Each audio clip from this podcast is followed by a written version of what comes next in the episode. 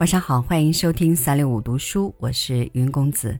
今天来为您读的是刘占秋的文章《漫步在凋零的树林》，邀您共赏。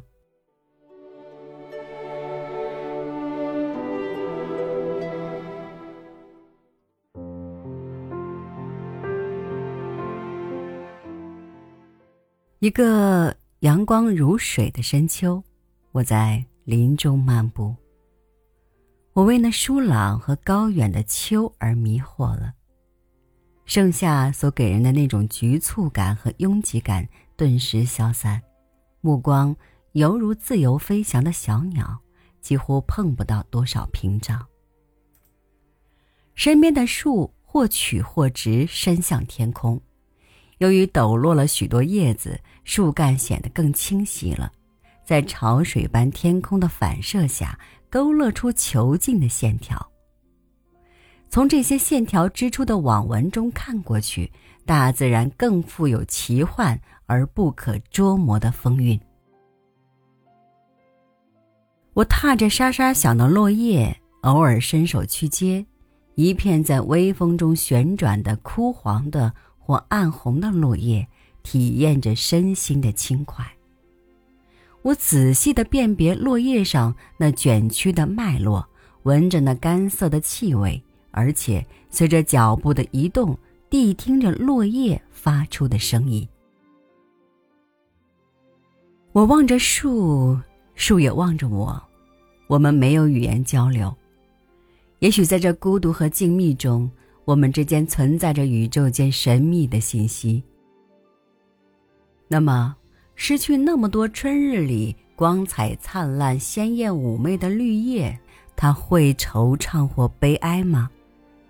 在飒飒的秋风中，他是否沉湎于对往昔的回忆？我踏着沙沙响的落叶，心中犹如飘在森林上空没有被遮蔽的云。一会儿是晴朗的白云，轻快自如；一会儿又是阴沉的乌云，秤砣般压迫。突然，我感到从沙沙响的落叶里，从裸露的树干上发出那犹如竖琴的柔音。可爱的人，你们真奇怪，干嘛为我们落叶而苦恼？抱歉，打扰了你。我秋天的兴致，其实我也只是一闪念。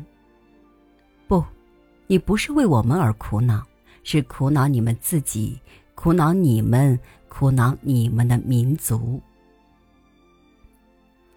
我像有隐私被揭穿那样，那声音继而像单簧管。你们人的生性就是害怕失去，而我们从不惧怕失去。有死有生才是大自然，只有凋零才有新生。害怕抖落枯叶，就不会滋生新芽。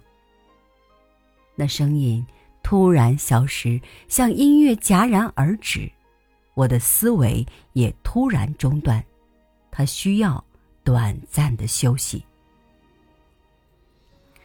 当我重又漫步前行。似乎身上的枯叶也无济于事，最后会随着肉的消亡而消亡。而一个民族或历史，如果过多的偏爱那一度辉煌的绿叶，枯萎了，仍旧一年年的去背负，落叶如潮，秋风如梦。此刻，我的心完全恬静了。我感到我和树的信息已经完全相通，至少我可以如此处置自己。因失去而快乐，因凋零而发出魅力。四季就是辩证法，而承受却又痛苦。我把我心中波涌出的诗句写在一片凋零的。黄叶上。